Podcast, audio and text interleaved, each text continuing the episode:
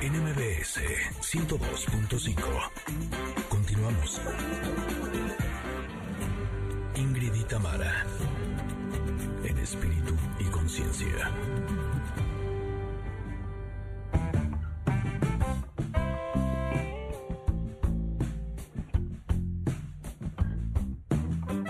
Ingrid y Tamara en MBS. Y a mí me da mucho gusto recibir siempre a Fer Broca porque, ay, salimos después de hablar con él, como, como, como ya como que se nos abre la cabeza, se nos abre, se nos da una luz en el camino y el día de hoy espero que también así sea, estoy segura que así será, porque hoy vamos a hablar de la aceptación. que tanto nos aceptamos? ¿Cómo estamos en ese tema, mi querido Fer? Buenos días. Hola, ¿cómo están? Muy bien, ¿y tú? Padrísimo, muy bien, las extrañé la semana pasada. Eh, nosotros también, mi Fer, pero estamos muy felices de que estés con nosotras este día y sobre todo con un tema tan importante, porque eh, yo diría, y tú me vas a decir si estoy en un error, que la aceptación podría ser como el principal ingrediente de felicidad. Sí, no sé si el principal, porque me da un poco de miedo llamarle principal, pero un componente fundamental, sin duda sí. Muy bien, pues eh, eh, empecemos por eh, analizar de qué se trata la aceptación. Es decir, hay, hay gente, me he topado con gente, probablemente yo algunas veces hasta he caído ahí, donde digo, ay, pues así soy. Ahora sí que se aguanten, Claro. pa- ya me conocen para qué me invitan. Y eso me parece que no es precisamente a donde queremos llegar, ¿verdad? No, es- hay, hay una diferencia entre aceptación y conchudez. Eso, Creo eso, ¿de qué se trata? Creo que es importante definirlo. La aceptación, desde la perspectiva que yo les planteo, es entender que a veces la vida no se muestra como nosotros queremos que se muestre. Que de repente tú querías una niña y tienes un niño, o que de pronto tú tenías una expectativa demasiado elevada del matrimonio o de la chamba. Y la vida no tiene que corresponder con nuestros deseos ni con nuestros sueños guajiros. La vida nos presenta lo que necesitamos aprender y ver. Y la aceptación para mí eh, tiene dos, dos vertientes. Primero, la aceptación a las circunstancias de la vida, que es de lo que estoy hablando, y por otro lado, la aceptación personal de quien tú eres esencialmente. Aquí nada más está bien importante que la gente que nos escucha sepa que aceptar lo que yo soy no significa que los demás tengan que aguantar mis malos genios. Mm. que puedo entender que tengo un temperamento fuerte y puedo aceptar que tengo un temperamento muy muy eh, muy bien plantado, pero eso no me da derecho a gritonearle Mm. a la gente ni a ser grosero ni a maltratar a los demás. Qué importante que marques esa diferencia, ¿no? Ahora, eh, estoy leyendo un libro en donde entrevistaron a las personas más felices del mundo.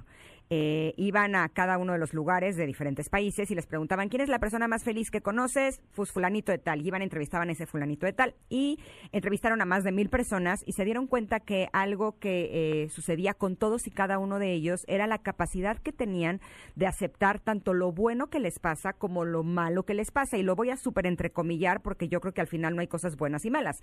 Eh, hay desafíos, hay cosas que nos gustan, pero yo creo que al final todo es bueno para nuestro crecimiento.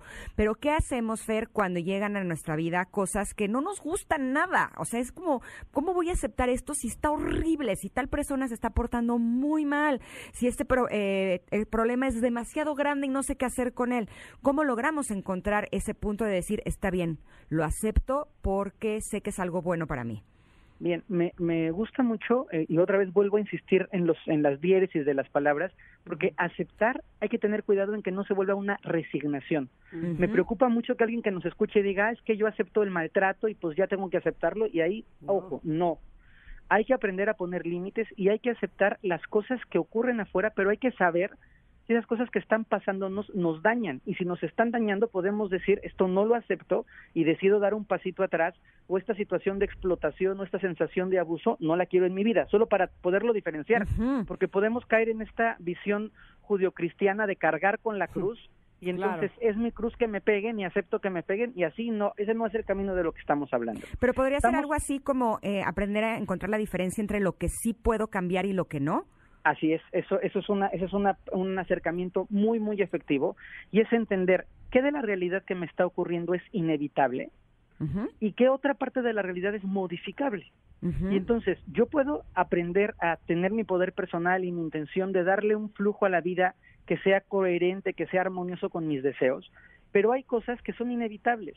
Si yo tengo la, la piel oscura, eso es inevitable, así es mi piel. Puedo ponerme cremitas, puedo matizarme, puedo maquillarme divinamente, pero mi piel es, es oscura. Por otro lado, si yo estoy vestido de una forma totalmente inadecuada, puedo modificar mi vestimenta, puedo modificar lo que me recubre, pero no puedo modificar la tonalidad de mi piel.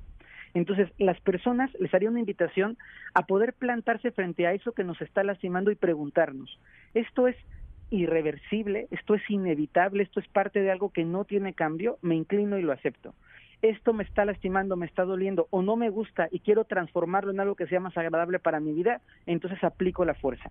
Pero lo que hacemos equivocadamente es que nos peleamos contra lo inevitable. Por ejemplo, de pronto es, tengo una mamá que es, es excesivamente ordenada, es una mamá rígida. Así es tu mamá. Es inevitable que tu mamá sea ordenada. La pregunta y la acción correcta sería, ¿cómo eliges tú adentro de ti vivir ese orden de tu mamá. No sé si, si cachan la, la idea.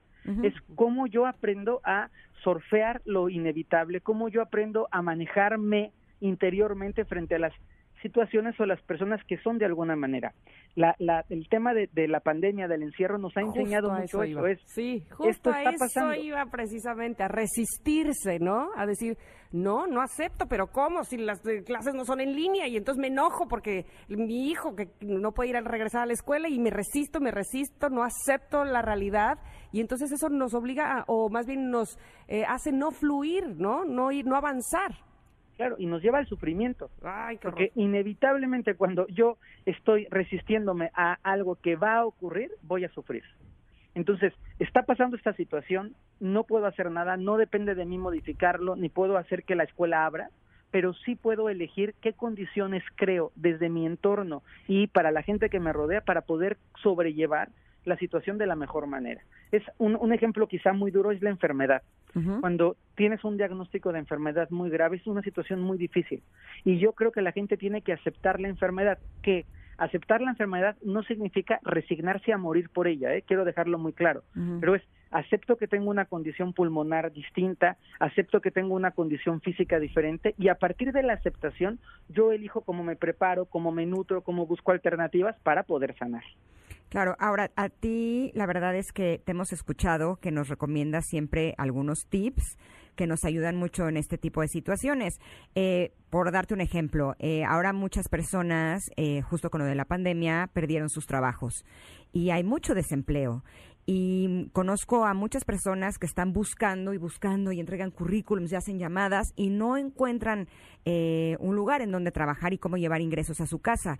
en este tipo de situaciones, ¿qué consejos les podrías dar para que no la angustia los los invada y, los aplaste, porque al final están haciendo todo lo posible por encontrarlo, pero no ha llegado esa oportunidad. Claro, primero que sepan toda la gente que está en esta situación que lo respetamos, porque a veces desde una perspectiva inadecuada es, no, confía en el universo y decreta, pero me estoy quedando sin pan en mi casa. Entonces es una situación que tenemos que respetar profundamente y solo quien lo está viviendo lo puede entender. Pero ¿cómo acepto una situación así? Desde este respeto lo que diría es, tengo que entender que me toca hacer todo lo que está en mis manos hacer tantos currículums como pueda, tantas capacitaciones como sea posible, este meterme ahora que hay un montón de cursos de muy bajo precio online, certificarme, hacer todo lo que está de mi lado, insistir, abrirme las puertas, llamar a mis amistades, todo lo que esté de mi lado, pero luego tengo que soltarlo, porque la otra parte del universo, el, negocio, la empresa o el jefe que me va a contratar está fuera de mi control. Entonces es hago todo lo que me toca, lo que está en mi campo y suelto lo demás. Y lo suelto en optimismo y lo suelto en confianza. Como ustedes saben, yo creo muchísimo en, en la afirmación, en el decreto, en el poder de la palabra. Y entonces, una, una cosa que les puede servir como un bálsamo para ir construyendo es el trabajo ideal va a llegar en el tiempo perfecto. No importa si nunca has escuchado un podcast o si eres un podcaster profesional. Únete a la comunidad Himalaya. Radio en vivo. Radio en vivo. Contenidos originales y experiencias diseñadas solo para ti. Solo para ti. Himalaya. Descarga gratis la app. Y a veces nos, nos oponemos y nos resistimos. Es que quiero trabajar ya mañana. Y es, espera, tal vez ese trabajo que no llega mañana se va a convertir en un mejor trabajo para ti la semana que entra. Y la otra opción que le daría a la gente que está buscando una chamba y que es difícil, como, como lo decía, el tener que decir, bueno, pues no hay dinero y mis hijos no van a ir a la escuela, La otra cosa que les diría es ampliemos las miras, ampliemos la conciencia. A veces las situaciones de caos nos llevan a reinventarnos, a decir, ok, yo soy contador, pero no hay chamba o no encuentro el canal para trabajar de contador, ¿qué otras habilidades tengo? Y estoy segurísimo que de toda la gente increíble que las escucha, hay talentos que no se han explorado. Y a lo mejor tu pasión fue siempre tomar fotos. Y es difícil ser fotógrafo sin duda, pero es el momento en la crisis, en, en este movimiento tan convulso de explorar nuevos caminos. Estoy totalmente de acuerdo contigo. Qué importante todo eso que nos dices sobre hacer lo que nos corresponde hacer, lo que está en nuestras manos, ¿no? Y, aceptar cuando no está en nuestras manos y dejar fluir también. Y sabes que yo quiero regresar a esta parte eh, que mencionabas al principio de las expectativas y que nos puede pasar mucho a los papás y tenemos ciertas expectativas con nuestros hijos. Y de repente ah, se puede chocar porque pero pero cómo si yo quería que fueras eh, bailarina pintora música que no sé qué no entonces aceptar híjole es, es un acto eh, complicado puede ser pero que, definitivamente nos va a traer muchísima más tranquilidad aceptar como es nuestro hijo sus talentos lo que lo que tiene lo que muestra y no estar forzando, ¿no? Claro, la aceptación es un gran acto de amor. Justamente las madres y los padres, cuando pueden mirar a su criatura, aunque la criatura tenga 56 años, y la mamá o el papá le puedan decir a ese, a ese hombre, a esa mujer, eres perfecto como eres, te acepto tal y como eres, se vuelve un regalo al alma del niño. Porque generalmente estamos viviendo en un mundo no sé si están de acuerdo conmigo, pero que nos va torciendo de, Tamara, lo haces muy bien, pero deberías de hablar de tal manera. Ingrid, estás muy bonita, pero te tocaría hacer esto. Fer, no sé, todo el tiempo estamos con, sí te acepto, pero no te acepto, sí te acepto, pero te falta. Y en las relaciones más cercanas es precioso cuando podemos recibir de una figura de autoridad la aceptación plena, te amo así. Y las madres son unos seres llenos y rebosantes de, de amor, y es decir, hijo, te acepto gordito, te acepto mm. flaquita, te acepto callada, te acepto a tu ritmo, te acepto arquitecto o te acepto mesero. Y cuando nosotros, y fíjate qué efecto más lindo, empezamos a educar a los niños en la aceptación, los volvemos más resilientes y les sembramos la semillita de vivir una vida mucho más dichosa. Claro, porque además estamos colaborando para que se amen a sí mismos y se acepten como soy como son. y esa parte es. fundamental para la seguridad de todos y la podemos traducir físicamente, en los talentos, en la sexualidad y en lo que sea que cada ser humano quiera hacer en este mundo. Te agradecemos muchísimo, Fer. Como siempre. Como siempre siento que me bañas así de sabiduría, de es, es una delicia realmente tenerte con nosotras. Muchas gracias, Fer. Pues se los agradezco muchísimo. Gracias por el espacio y un abrazotote grande. Grande, grande, grande. ¿Te localizamos en dónde, Fer? Las redes sociales, Fer Broca en Facebook y Fer Broca 1 en Instagram.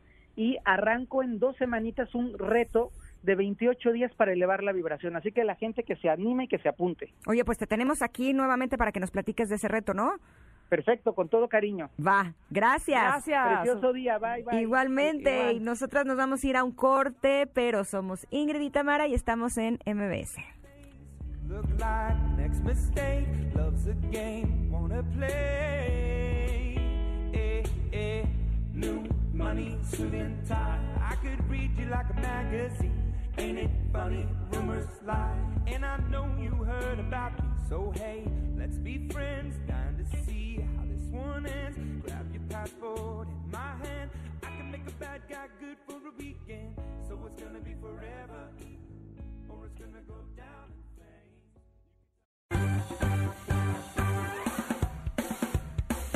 Es momento de una pausa.